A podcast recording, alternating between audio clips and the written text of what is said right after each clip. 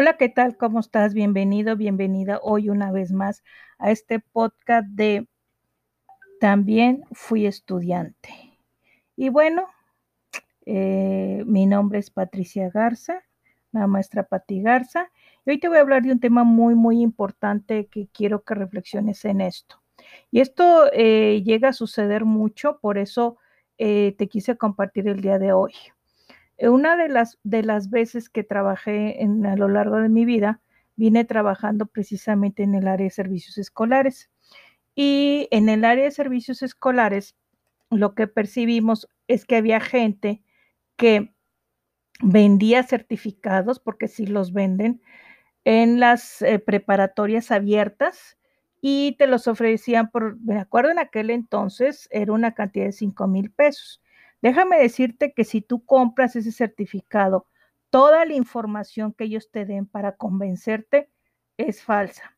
Ese certificado es eh, muy identificable, fácilmente uno se puede dar cuenta, los tiene muy identificados y cuando llega a ser tan perfecto que no se puede eh, detectar, y en esto te voy a decir porque eh, te voy a compartir dos casos que sucedieron.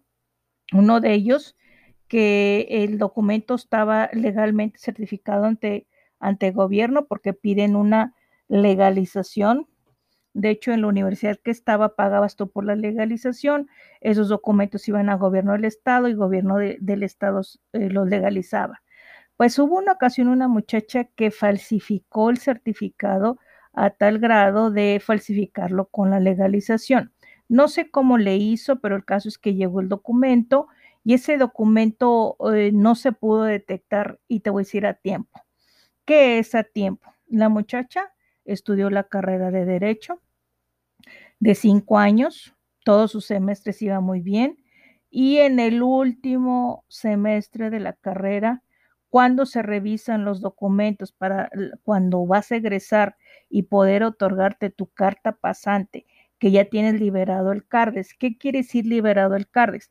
que ya cumpliste con todos los créditos y que tienes todas las calificaciones, se revisa toda tu papelería porque el siguiente paso que vas a dar tú viene siendo la titulación. Y la titulación eh, requiere de una serie de documentos que se van a, profesiones en la Ciudad de México, aquí en México, aquí en México, en, en nuestro país, y ahí se te otorga, eh, el, más bien dicho, ahí se registra tu título y se te otorga la cédula. El título te lo hace la universidad en la que tú egresas, pero la cédula les pide profesiones en la cual tiene que tener un número y que son documentos legales y muy, muy bien cuidados. Y te voy a explicar por qué. Te decía que esta muchacha estaba en décimo semestre de la carrera de Derecho, le iba muy bien y se detectó que su certificado de preparatoria era falso. Llegó a una universidad privada hasta el décimo semestre, quiere decir que cinco años estuvo pagando la carrera y se detectó y no se le permitió egresar.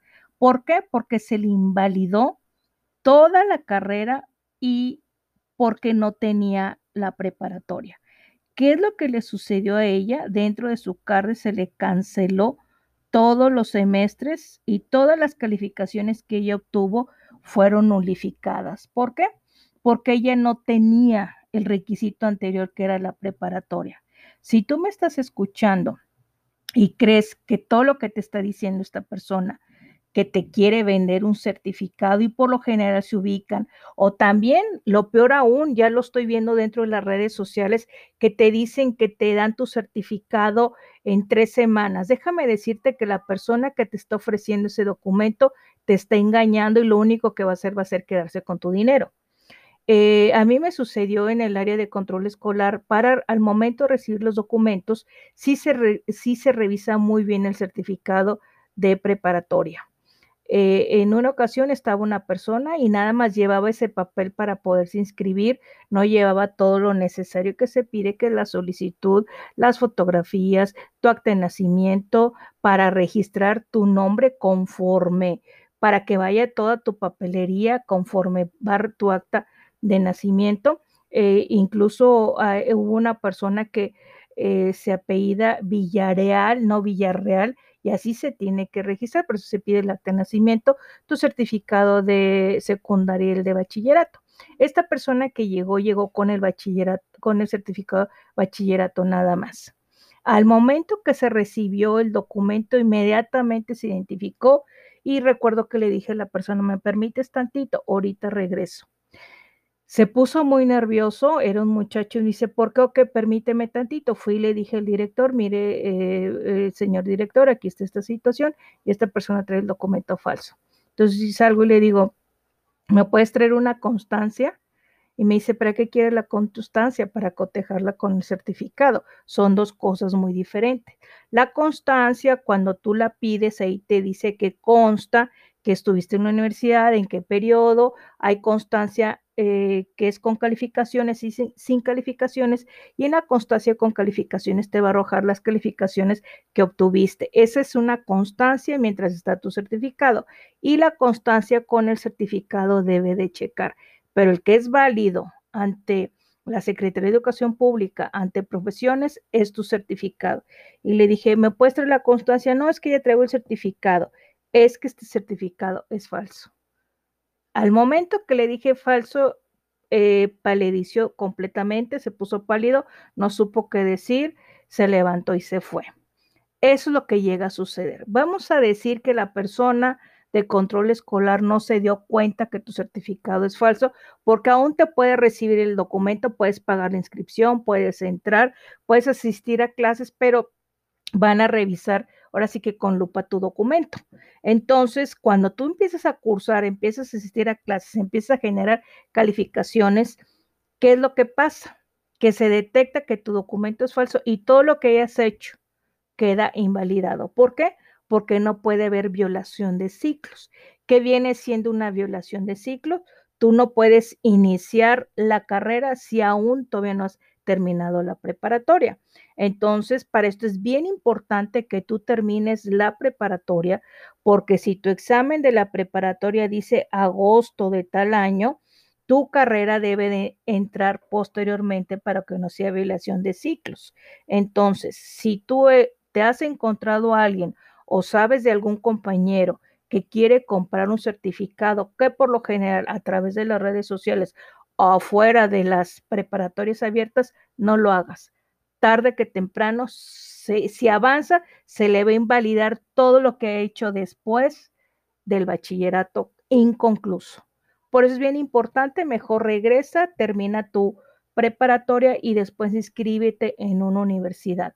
¿Por qué? Porque la universidad, todo lo que hayas hecho, como en el caso de esta muchacha de derecho que, está en que estaba en décimo semestre, le invalidó toda, toda la carrera. Y qué triste que una persona perdió cinco años de su vida simplemente por entregar un documento falso. Espero, em, antes de despedirme, eh, un documento apócrifo es un documento falso.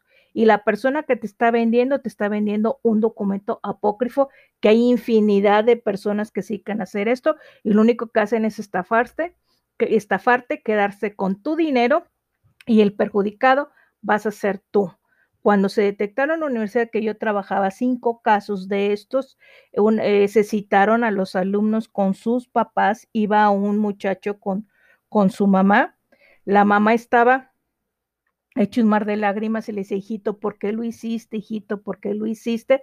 Porque se citaron a ellos y para decirles que se les iba a dar de baja de la universidad y que se les iba a cancelar todo lo que habían hecho porque el documento que habían entregado de preparatoria era un documento falso. Hubieran visto la cara del muchacho, no sabía qué decir, no sabía qué hacer, le pedía perdón y le pedía perdón a la mamá y la mamá lloraba, lloraba desconsolada. ¿Por qué? Por lo cómo había actuado su hijo y que él mismo se había perjudicado. Espero que esto te sirva de experiencia y que si alguien te ofrece un documento falso o apócrifo, no accedas a eso porque el perjudicado vas a ser tú porque tarde que temprano la luz, más bien dicho la verdad, sale la luz. Espero que te haya servido este podcast. Nos vemos en el siguiente podcast. Se despide de ti tu amiga y compañera, la maestra Pati Garza. Hasta pronto. Bye.